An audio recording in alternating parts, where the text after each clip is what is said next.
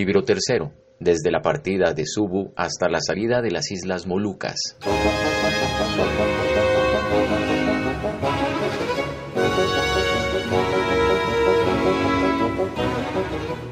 Abandonamos la isla de Subu y fuimos a fondear hacia la punta de una isla llamada Bohol, que dista de aquella 18 leguas.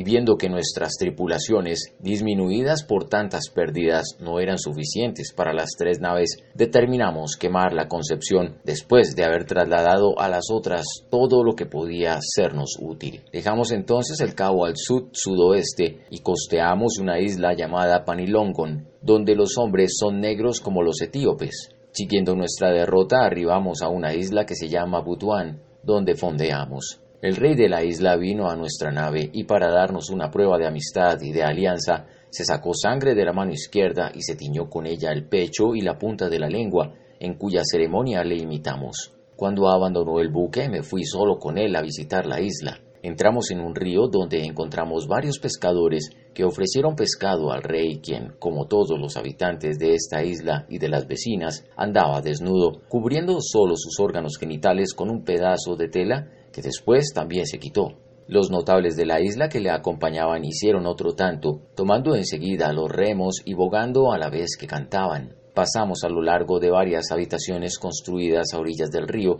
y como a las dos de la mañana llegamos a la casa del rey, situada a dos leguas de distancia del desembarcadero.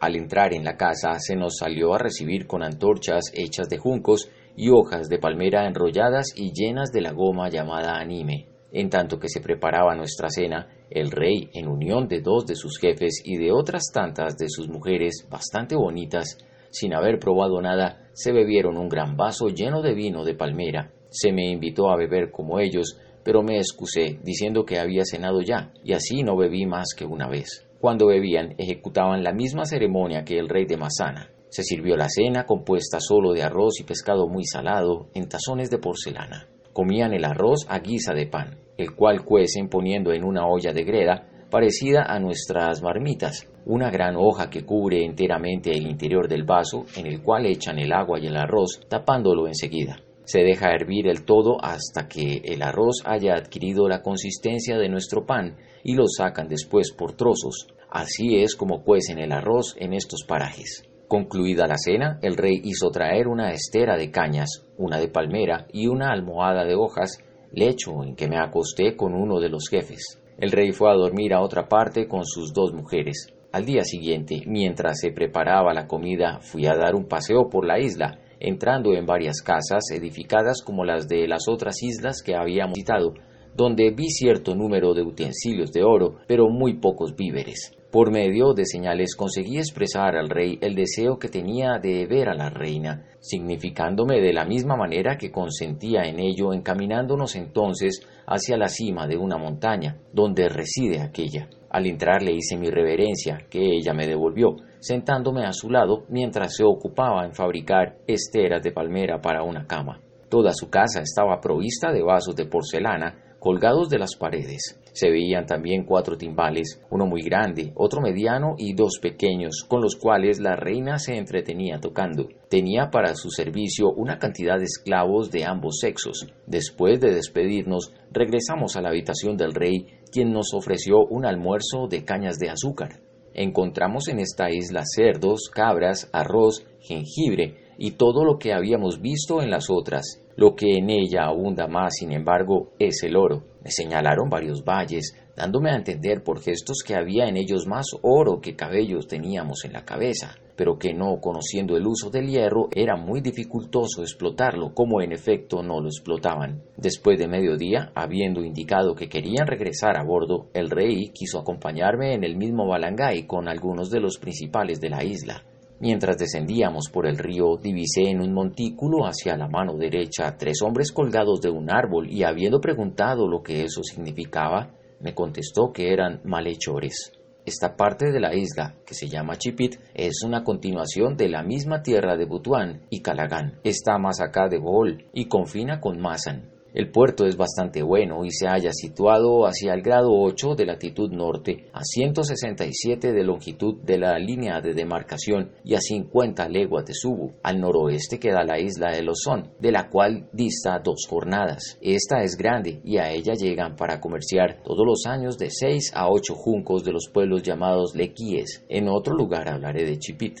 Saliendo de esta isla y corriendo al oeste-sudoeste, fuimos a fondear a una isla casi desierta. Sus escasos habitantes son moros desterrados de una isla que se llama Burné. Andan desnudos como los de las otras islas y están armados de cerbatanas y de carcajes llenos de flechas y de una hierba que sirve para envenenarlas.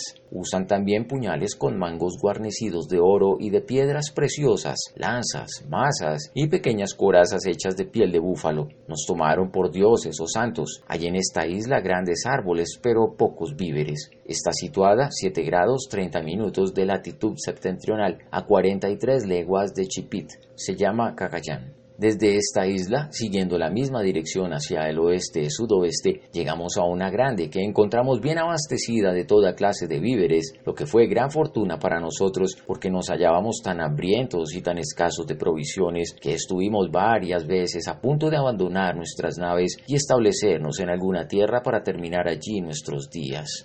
Esta isla, que se llama Palawan, nos proveyó de cerdos, cabras y gallinas, bananas de varias especies, algunas de un codo de largo y tan gruesas como el brazo, aunque otras no tenían más que un palmo de largo y otras, que eran las mejores, eran aún más pequeñas. Tienen también cocos, cañas de azúcar y raíces semejantes a nabos. Cuecen el arroz en el fuego dentro de cañas o en vasos de palo, por cuyo sistema se conserva más largo tiempo que el que se cuece en marmitas. Del mismo arroz se saca, por medio de una especie de alambique, un vino más fuerte y mejor que el de la palmera. En una palabra, esta isla fue para nosotros la tierra de promisión. Está hacia los 9 grados 20 minutos de latitud septentrional y a 171 grados 20 minutos de longitud de la línea de demarcación. Después de presentados al rey, contrajo este con nosotros alianza y amistad, en cuyo testimonio, habiéndonos pedido un cuchillo, se sacó con él sangre del pecho, con la cual se tocó la frente y la lengua. Nosotros hicimos otro tanto. Los habitantes de Palawan andan desnudos como todos los de estos pueblos, pero les gusta adornarse con anillos, cadenetas de latón y cascabeles. Sin embargo, lo que más les agrada es el alambre que les sirve para sus anzuelos. Casi todos cultivan sus propios campos, usan cerbatanas y grandes flechas de palo de más de un palmo de largo, algunas guarnecidas en la punta de una espina de pescado y otras de una caña envenenada con cierta hierba. Estas flechas no están provistas de plumas en su extremo posterior, sino de una madera muy suave y muy liviana. En la punta de la cerbatana atan un hierro y cuando se les han agotado las flechas se sirven de ella a manera de lanzas. Poseen también domesticados gallos muy grandes que no los comen por una especie de superstición, pero que cuidan para hacerlos combatir entre sí, con cuyo motivo se hacen apuestas y se adjudican premios a los dueños de los gallos vencedores. Desde Palawan, dirigiéndonos al sudoeste, después de haber recorrido 10 leguas, reconocimos otra isla que costeándola nos pareció que subida de latitud, habiendo debido andar 50 leguas a lo menos antes de encontrar un fondeadero y apenas hubimos arrojado el ancla cuando se levantó una tempestad, se oscureció el cielo y vimos sobre nuestros mástiles el fuego de San Telmo.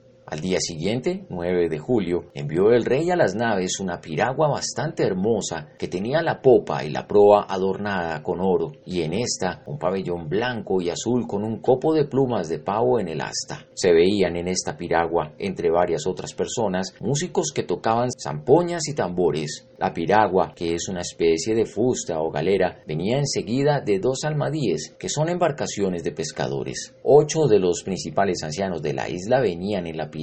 Subieron a bordo y se sentaron sobre un tapiz que se les tenía preparado sobre el castillo de popa, donde nos ofrecieron un vaso de madera lleno de betel y de arec, raíces que mascan continuamente, con flores de naranjo y de jazmines, todo cubierto con una tela de seda amarilla. Nos regalaron también dos jaulas llenas de gallinas dos cabras, tres vasos de vino de arroz destilado y cañas de azúcar. Un presente semejante hicieron a los de la otra nave y después de habernos abrazado se despidieron despidieron de nosotros. El vino de arroz es tan claro como el agua, pero tan fuerte que muchos de nuestra tripulación se embriagaron. Lo llaman arash. Seis días después, el rey nos envió otras tres piraguas muy bien adornadas que dieron la vuelta a nuestras naves al son de zampoñas, timbales y tambores. Los hombres nos saludaban sacándose sus bonetes de tela, que son tan pequeños que apenas les cubren la corona. Les devolvimos el saludo con nuestras bombardas sin cargar. Nos traían varios guisados, hechos todos con arroz, ya en pedazos oblongos, envueltos en hojas, ya en la forma cónica de un pan de azúcar y ya en la torta con huevos y miel. Después de habernos hecho estos regalos a nombre del rey, nos dijeron que les placía que hiciésemos en la isla nuestra provisión de agua y leña y que podíamos comerciar con los isleños tanto como quisiésemos. Con esta respuesta determinamos ir en número de siete a llevar al rey, a la reina y a ciertos ministros algunos presentes. El destinado al rey consistía en un vestido a la turquesa de terciopelo verde, una silla de la misma tela de color violeta, cinco brazas de paño rojo, un bonete, una taza de vidrio dorado, otra con su tapa, un tintero dorado y tres cuadernos de papel. A la reina le llevamos tres brazadas de paño amarillo, un par de zapatos plateados y un estuche de plata lleno de alfileres. Para el gobernador o ministro del rey, tres brazadas de paño rojo, un bonete y una taza de vidrio dorado. Para el rey de armas o heraldo, que había venido con la piragua, un vestido a la turquesa de paño rojo y verde, un bonete y un cuaderno de papel. Y a los otros siete personajes de cuenta que le habían acompañado, les preparamos también regalos como algunas varas de tela, un bonete o un cuaderno de papel. Cuando todos los regalos estuvieron listos, entramos a una de las tres piraguas. Habiendo llegado a la ciudad, nos fue preciso permanecer dos horas en la embarcación, esperando la llegada de dos elefantes cubiertos de seda y de doce hombres, cada uno de los cuales cargaba un vaso de porcelana adornado con seda para colocar en ellos los presentes que llevábamos. Subimos sobre los elefantes, precedidos por los doce hombres que llevaban nuestros regalos en sus vasos, yendo así hasta la casa del gobernador, quien nos festejó con una cena de varios guisos. Pasamos la noche en colchones de algodón forrados en seda y en sábanas de tela de cambaya. Al día siguiente, a mediodía, fuimos al Palacio Real. Íbamos montados en los mismos elefantes y precedidos por los hombres que llevaban los presentes. Desde la casa del gobernador hasta el Palacio del Rey, todas las calles estaban guardadas por hombres con lanzas, espadas y masas, según orden expresa del soberano. Siempre sobre nuestros elefantes entramos al patio del palacio, donde habiendo descendido, subimos por una escalera, acompañados del gobernador y de algunos oficiales, entrando enseguida a un salón lleno de cortes que podríamos llamar los pares del reino. Ahí nos sentamos sobre un tapiz, habiéndose colocado los presentes cerca de nosotros. Hacia el extremo de este salón había otra sala, poco menor, tapizada de paños de seda, donde, corridas dos cortinas de brocado, pudimos ver dos ventanas que daban luz a la habitación, en la cual se hallaban trescientos hombres de la guardia del rey, armados de puñales, cuyas puntas apoyaban sobre sus muslos. Al final de esta sala había una gran puerta cerrada también por una cortina de brocado que al alzarse nos permitió divisar al rey sentado delante de una mesa, mascando betel, acompañado de un niño pequeño. Tras de él no había más que mujeres. Entonces uno de los cortesanos nos previno que no nos era lícito hablar al rey, pero que si queríamos decirle algo, podíamos dirigirnos a él, quien lo transmitiría a un cortesano de un rango más elevado, este al hermano del gobernador que se hallaba en la sala pequeña, quien a su turno, por medio de una cerbatana colocada en un agujero de la pared expondría nuestra embajada a uno de los principales oficiales que se hallaba cerca del rey para decírsela. Nos advirtió que era necesario les hiciésemos al rey tres reverencias, levantando nuestras manos juntas en alto sobre la cabeza y alternativamente uno y otro pie. Habiendo hecho las tres reverencias de la manera como nos lo habían indicado, hicimos decir al rey que éramos vasallos del soberano de España, que si quería vivir en paz con él y que no deseábamos otra cosa que poder comerciar en su isla. El rey nos hizo responder que le placía en extremo que el de España fuese su amigo y que nosotros podíamos dentro de sus estados proveernos de agua y de leña y comerciar a nuestro agrado. Le ofrecimos entonces los presentes que habíamos llevado para él, haciendo un pequeño movimiento de cabeza a cada cosa que recibía. A cada uno de nosotros se nos regaló brocatel y paños de oro y de seda que se nos colocaban sobre el hombro izquierdo y nos los quitaban enseguida para guardárnoslos. Se nos sirvió un almuerzo de clavo de olor y de canela, después de lo cual se corrieron todas las cortinas y se cerraron las ventanas. Todos los que estaban en el palacio real llevaban alrededor de la cintura paños de oro para cubrir sus vergüenzas, puñales con mangos de oro guarnecidos de perlas y de pedrería, y varios anillos en los dedos. Volvimos a subir sobre los elefantes para regresar a casa del gobernador. Siete hombres, llevando los presentes que el rey acababa de hacernos, marchaban delante de nosotros. Cuando hubimos llegado a ella, se nos entregó a cada uno el regalo del rey, colocándolo sobre nuestro hombro izquierdo como se había hecho antes. Como propina obsequiamos dos cuchillos a cada uno de los siete hombres que nos habían acompañado. Enseguida vimos llegar a casa del gobernador nueve hombres trayendo cada uno un plato de madera, sobre cada uno de los cuales había de diez a once tazones de porcelana conteniendo carnes de diferentes animales, es decir, de ternera, de capón, gallina, pavo y otros con varias especies de pescado. Solo de carne había más de treinta manjares diferentes. Cenamos sentados en el suelo sobre una estera de palmera. A cada pedazo que se comía era necesario beber, en una taza de porcelana del tamaño de un huevo, del licor fabricado del arroz destilado. Comimos también arroz y otras viandas hechas con azúcar, con cucharas de oro semejantes a las nuestras. Nos acostamos en el mismo lugar en que habíamos pasado la noche precedente, donde ardían siempre dos luces de cera blancas puestas sobre candeleras de plata, dos grandes lámparas de aceite de cuatro mechas cada una, para cuyo cuidado velaron continuamente dos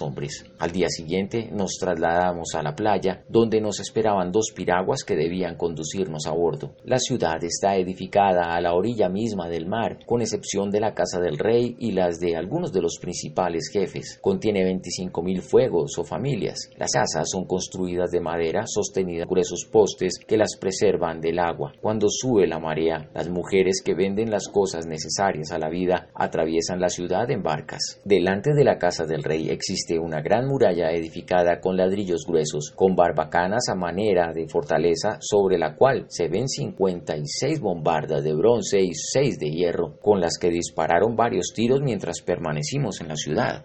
El rey, que es moro, se llama Raja Siripada. Es bastante obeso y puede tener cerca de 40 años. Está servido solo por mujeres, hijas de los principales habitantes de la isla. Nadie puede hablarle sino por medio de una cerbatana, según nos vimos obligados a hacerlo nosotros mismos. Tiene 10 cronistas ocupados únicamente en escribir lo que le concierne sobre cortezas de árbol muy delgadas que llaman chirítoles. No sale jamás del palacio sino para ir de casa.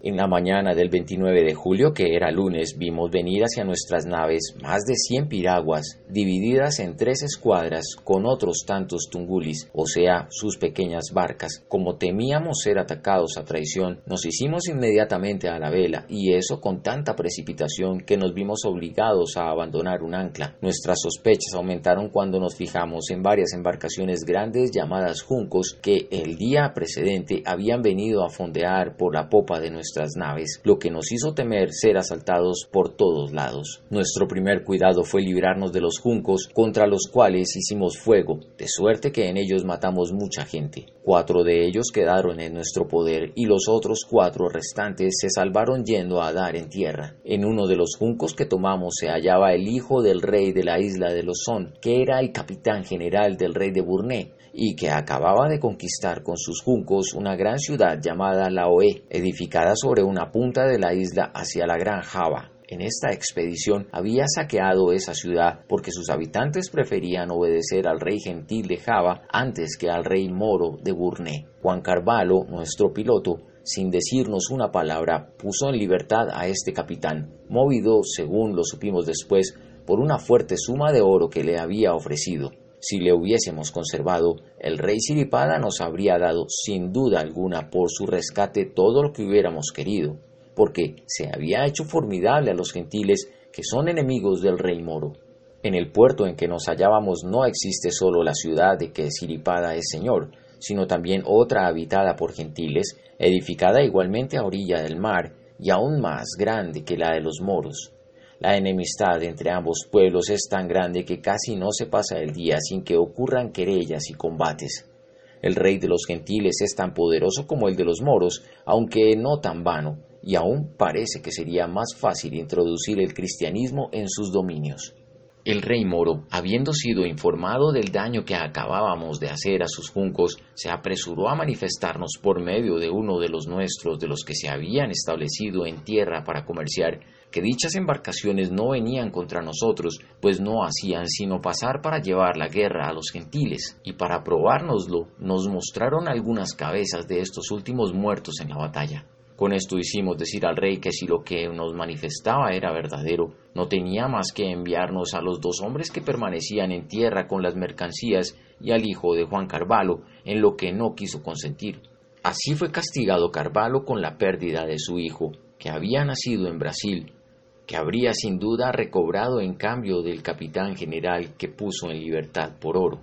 Retuvimos a bordo a 16 de los principales de la isla y a tres mujeres que pensábamos conducir a España para presentarlas a la reina, pero que Carvalho se guardó para sí. Los muros andan desnudos como todos los habitantes de estas regiones.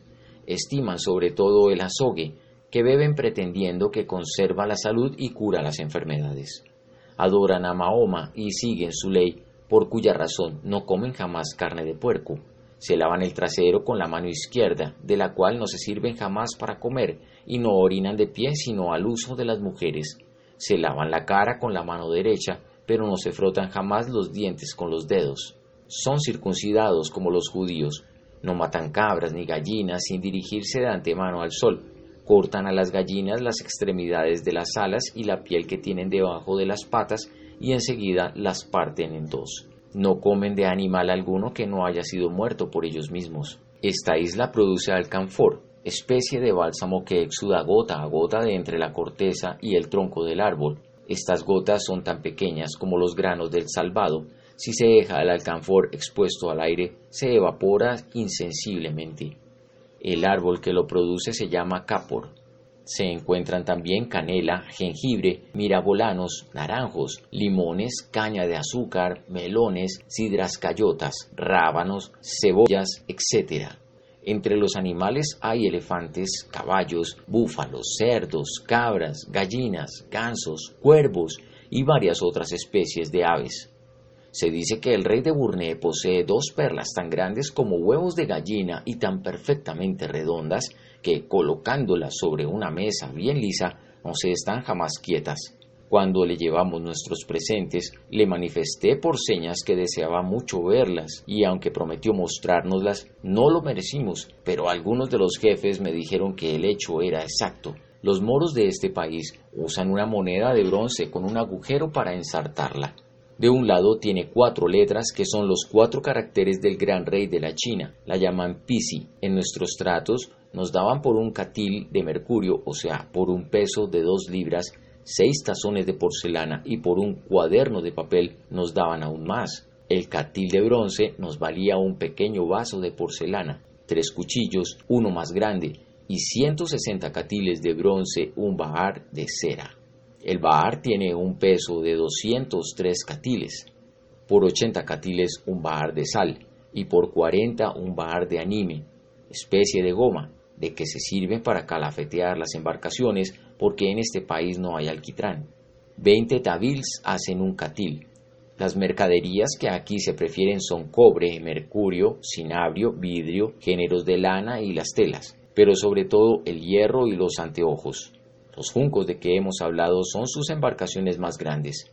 He aquí cómo están hechas la obra viva hasta dos palmos de la obra muerta, con tablones unidos por amarras de madera. Su construcción es bastante buena. En la parte superior llevan cañas muy gruesas que sobresalen de los bordes del junco para formar contrapeso. Estos juncos cargan tanto como nuestros buques. Los mástiles son hechos de las mismas cañas y las velas de corteza de árbol. Habiendo visto en Burné mucha porcelana, quise tomar mis informaciones sobre este respecto y se me dijo que las hacían de una especie de tierra muy blanca que dejan enterrada durante medio siglo para retinarla, de suerte que usan el proverbio de que el padre se entierra para el hijo. Pretenden que si se echa veneno en uno de estos vasos se triza inmediatamente. La isla de Burné es tan grande que para bujearla se necesitarían tres meses. Está situada hacia los 5 grados 15 minutos de latitud septentrional y a 176 grados 40 minutos de longitud de la línea de demarcación. A partir de esta isla volvimos hacia atrás en busca de un sitio a propósito y adecuado para recorrer nuestras naves, una de las cuales tenía una considerable vía de agua y la otra, falta de piloto, había dado contra un bajo o cerca de una isla llamada Vivalón. Pero, a Dios gracias, la pusimos de nuevo a flote. Corrimos también otro gran peligro. Un marinero, al despabilar una vela por inadvertencia, arrojó una mecha encendida en una caja de pólvora de cañón, pero anduvo tan presto en retirarla que la pólvora no alcanzó a encenderse. De camino vimos cuatro piraguas, de las cuales tomamos una cargada con cocos, destinada a Burné, cuya tripulación se salvó en una isla pequeña. Las otras tres escaparon retirándose detrás de unos islotes entre la punta norte de Burné y la isla de Sin Bombón, hacia los 8 grados 7 minutos de latitud septentrional, encontramos un puerto muy adecuado para recorrer nuestras naves, pero como carecíamos de muchas cosas necesarias a este fin, nos vimos obligados a emplear en esta operación 42 días, trabajando todos lo mejor que podíamos, de una manera o de otra. Lo que más nos costaba era ir a buscar la madera en los bosques porque todo el terreno estaba cubierto de zarzas y arbustos espinosos y nos hallábamos todos descalzos. Hay en esta isla jabalíes muy grandes, habiendo nosotros muerto uno que pasaba a nado de una isla a otra. Su cabeza, armada de colmillos muy gruesos, tenía dos palmos y medio de largo. Se encuentran también en ella cocodrilos que habitan indistintamente en la tierra y en el mar, ostras, mariscos de toda especie y tortugas muy grandes. Nosotros cogimos dos, la carne sola de una de las cuales pesaba 26 libras y la de la otra 44. Pescamos también un pez cuya cabeza, parecida a la del cerdo, tenía dos cuernos, el cuerpo revestido de una sustancia ósea y en el espinazo una especie de silla, pero no era muy grande. Lo que he encontrado de más extraordinario son árboles cuyas hojas caídas tienen cierta vida. Estas hojas se parecen a las del moral, salvo que son menos largas. Su peciolo es corto y puntiagudo y cerca de él, de uno y otro lado, dos pies. Si se les toca, se escapan, pero no echan sangre cuando se las revienta. Metí una de ellas en una caja y cuando abrí esta después de nueve días, la hoja se paseaba por todo el interior. Pienso que se mantienen del aire. Parece que Pigafetta confundió un insecto con una hoja. Al salir de esta isla, es decir, del puerto, encontramos un junco que venía de Burné, y como, habiéndole hecho señal de que se detuviese, no hubiese querido obedecer, lo perseguimos, lo tomamos y lo saqueamos. Conducía al gobernador de Palaoán con uno de sus hijos y a su hermano, condenando a aquel a pagar como rescate, en el espacio de siete días, cuatrocientas medidas de arroz, veinte cerdos, otras tantas cabras y ciento cincuenta gallinas. No solamente nos dio todo lo que le pedimos, sino que voluntariamente añadió cocos, plátanos, cañas de azúcar y vasos llenos de vino de palmera. Para corresponder a su generosidad, le devolvimos una parte de sus puñales y fusiles, dándole además un estandarte, un traje de damasco amarillo y quince brasas de tela. A su hijo le obsequiamos una capa de paño azul, etc. Y su hermano recibió un traje de paño verde, Hicimos también regalos a las personas que iban con ellos, de suerte que nos separamos en buena armonía. Tomamos hacia atrás para volver a pasar entre la isla de Cagayán y el puerto de Chipit, corriendo al este, cuarta al sudeste, siguiendo en busca de las islas Molucas. Pasamos cerca de cierto islote donde vimos el mar cubierto de hierbas, a pesar de su gran profundidad, por lo cual nos parecía hallarnos en otros parajes. Dejando Chipit al este, reconocimos al oeste las dos islas de Solo y Tagima, donde, según se nos dijo, se pescan las perlas más hermosas y donde se encontraron las del rey de Burné de que he hablado. He aquí cómo se hizo dueño de ellas. Este rey estaba casado con una hija del Solo. la cual le dijo un día que su padre poseía estas dos grandes perlas y habiendo asaltado al rey de Burné el deseo de poseerlas, una noche partió con quinientas embarcaciones llenas de hombres armados, se apoderó del rey de Solo, su suegro, y de dos de sus hijos, y sólo les devolvió la libertad cuando le hubieron entregado las dos perlas dichas. Siguiendo siglando al este cuarta del noroeste, pasamos a lo largo de dos rancherías llamadas Cavit y Suanín, y cerca de una isla igualmente habitada llamada Monoripa, a diez leguas de los islotes de que acabo de hablar. Los habitantes de esta isla no tienen casas, viviendo siempre en sus embarcaciones. Las aldeas de Cavit y Suanín están situadas en la isla de Butuán y Calagán, donde crece la mejor canela. Si hubiéramos podido detenernos allí algún tiempo, habríamos cargado la nave, pero no pudimos hacerlo por aprovechar el viento, porque debíamos doblar una punta y pasar algunas islas que la rodean. De camino, algunos isleños se aproximaron a nosotros y nos dieron 17 libras de canela a cambio de dos grandes cuchillos que habíamos tomado al gobernador de Palawan. Habiendo visto el canelo, puedo dar su descripción. Tiene de 5 a 6 pies de alto y no es más grueso que el dedo. Sus ramas no pasan jamás de 3 o 4 y sus hojas se asemejan a las del laurel. La canela de que hacemos uso es su corteza, la cual se cosecha dos veces por año. La madera misma y las hojas poseen idéntico sabor de la corteza. Se la llama Cain maná, de donde ha venido el nombre de Sinamomun, porque Cain significa madera y maná dulce. Habiendo dejado el cabo al nordeste, nos dirigimos a una ciudad llamada Mindanao, situada en la misma isla en la que están Butuán y Calagán, para tomar un conocimiento exacto de la posición de las islas Molucas. Habiendo encontrado en nuestro camino un Big embarcación que se asemeja a una piragua, determinamos tomarla, pero como éste no se hizo sin hallar alguna resistencia, matamos a siete de los dieciocho hombres que formaban la tripulación del Big que eran mejor conformados y más robustos que todos los que habíamos visto hasta entonces. Eran jefes de Mindanao, entre los cuales estaba el hermano del rey, quien nos aseguró que conocía perfectamente la situación de las Islas Molucas. En vista de sus datos cambiamos de dirección dejando el cabo al sudeste. Nos hallábamos entonces hacia el grado 6-7 minutos de latitud norte y a distancia de 30 leguas de Cavit. Se nos dijo que en un cabo de esta isla cerca de un río hay hombres velludos, grandes guerreros y sobre todo famosos arqueros. Usan dagas de un palmo de largo y cuando cogen algún enemigo le comen el corazón crudo, sazonándolo con ácido de naranja o de limón. Se les llama benayanos. En nuestra ruta hacia el sudeste encontramos cuatro islas nombradas Siboko, Viraham, Viraham Batol, Sarangani y Kandigar. El sábado 26 de octubre a la entrada de la noche, costeando la isla de Viraham Batolash, nos asaltó una borrasca durante la cual amainamos las velas y pedimos a Dios que nos salvase, viendo entonces en la punta de los mástiles a nuestros tres santos que disiparon la oscuridad, conservándose allí por más de dos horas San Telmo en el Palo Mayor, San Nicolás en el de Mesana y Santa Clara en el Trinquete. En reconocimiento de la gracia que nos habían acordado, prometimos a cada uno de ellos un esclavo y les hicimos también una ofrenda. Siguiendo nuestra derrota, entramos en un puerto situado en la mitad de la isla de Sarangani, hacia Candígar, y fondeamos en él cerca de una ranchería de los indígenas donde hay bastantes perlas y oro. Este puerto está situado hacia los 5 grados 9 minutos a 50 leguas de Cavit y sus habitantes son gentiles y andan desnudos como los de todos los demás pueblos de estos parajes. Nos detuvimos allí un día, tomando por fuerza dos pilotos que nos condujeron a las Islas Molucas.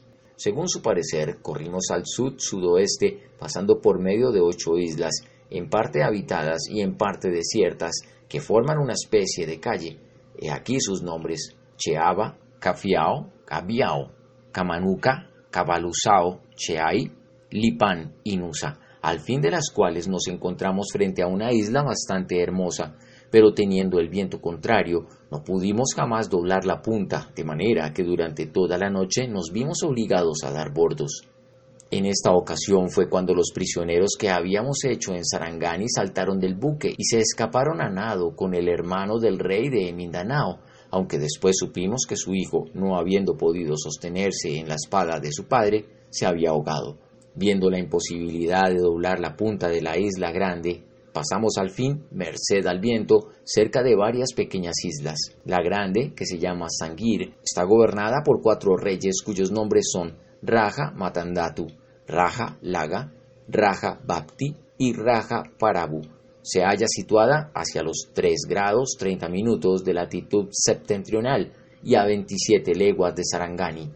Continuando nuestro curso siempre en la misma dirección, pasamos cerca de cinco islas llamadas Cheoma, Carachita, Para, Sangalura, Chiau, la última de las cuales dista 10 leguas de Sangir. Se ve en ella una montaña bastante extensa pero de poca elevación y su rey se llama Raja Ponto.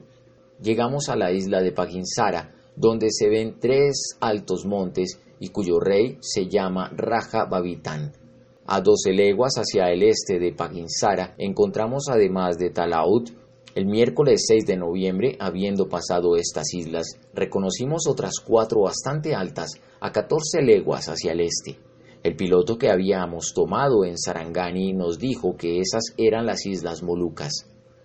Dimos entonces gracias a Dios y en señal de regocijo hicimos una descarga general de artillería no debiendo extrañarse la alegría que experimentamos a la vista de estas islas si se considera que hacía 27 meses menos dos días que corríamos los mares y que habíamos visitado una multitud de islas buscando siempre las Molucas.